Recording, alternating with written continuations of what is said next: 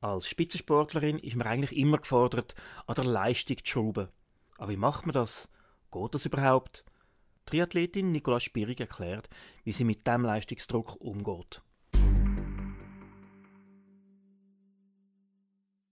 Die Leistung steigern ist für uns Spitzensportler eigentlich ein Hauptziel, eines der, der grossen Ziele in einer Karriere, dass man seine Leistung steigern kann, dass man eben besser wird. Auf die Olympischen Spiele hin in Tokio nächstes Jahr muss ich noch eine grosse Leistungssteigerung machen. Da ist noch viel, viel Arbeit dahinter. Da wird es drei Trainings pro Tag brauchen, in den meisten Fällen sieben Tage pro Woche. Ich habe Ruhetag, aber eben erst dann, wenn es der Körper wirklich nötig hat und nicht jede Woche, nicht, nicht jeden Sonntag. Also das ist für sehr, sehr viel Arbeit. Nebendran ist wichtig, dass man auch die Erholung genug Zeit einräumt, dass ich genug schlafe, dass ich mal Zeit habe für eine Massage, dass ich auf die Ernährung schaue, ähm, ist sehr, sehr wichtig, um eben dann die Leistungssteigerung auch anzubringen.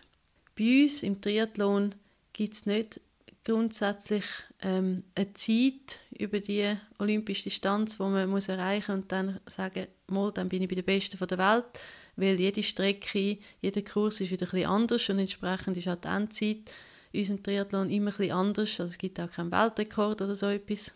Für mich ist wichtig, dass ich Gegnerinnen kenne, gegen die ich dann antrete, dass ich weiß, was die ungefähr schwimmen, Velofahren und laufen und dass ich meine Stärken und Schwächen kenne, die ich arbeiten muss und entsprechend auch die Taktik, die ich nachher in Tokio anwenden will. Weil das spielt alles eine Rolle dann im Training.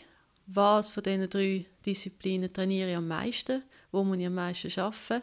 Wo sind die anderen am besten? Und so tue ich dann eigentlich mit meinem Trainer zusammen diskutieren und festhalten, was müssen wir in welchen Disziplinen erreichen, welche Zeiten sind ungefähr nötig. Schlussendlich aber muss ich auf mich schauen, schlussendlich ist auch mein Ziel, dass ich als bestmögliche Athletin an die Olympischen Spiele gehe.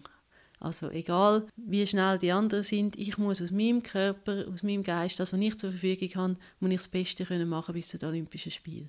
Und das ist sehr ein spannender Prozess. Eine Leistungssteigerung längerfristig wird eigentlich erreicht durch Kontinuität. Also, dass man langfristig das Training aufbaut, dass man immer dran bleibt, dass man kontinuierlich das Training auch steigert, eben ein bisschen schneller oder ein bisschen länger macht. Es ist aber auch extrem wichtig, dass man neue Reize reinbringt und dem Körper neue Impulse gibt. Weil der Körper ist generell faul. Das heißt, er versucht, möglichst wenig zu arbeiten.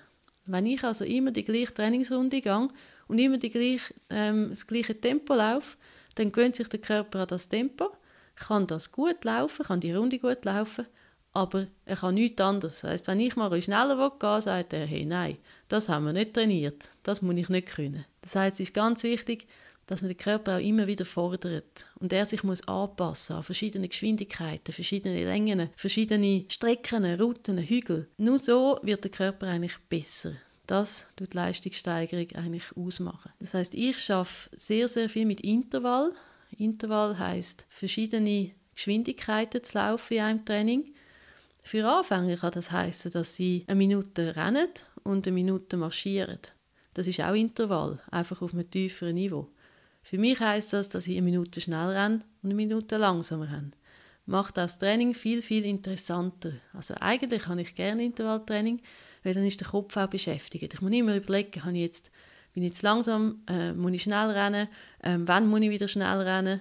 Und so bin ich eigentlich immer mit Denken beschäftigt und das Training geht viel, viel schneller rum für den Körper ähm, anspruchsvoll, weil eben, er muss sich immer anpassen an andere Geschwindigkeiten, er muss schaffen, er ist, kommt neue Impulse über und genau so entwickelt er sich auch weiter und schlussendlich resultiert eine Leistungssteigerung. Der Podcast ist Ihnen präsentiert worden von Dupri, Ihrem Gesundheitsversicherer. www.dupri.ch Nur noch wenige Sekunden bis zum Startschuss. Wer wäre denn da nicht nervös? Für Nicola Spierig hat Nervosität kurz vor dem Wettkampf aber auch gute Seiten. Gehört sie im nächsten Podcast, warum das so ist.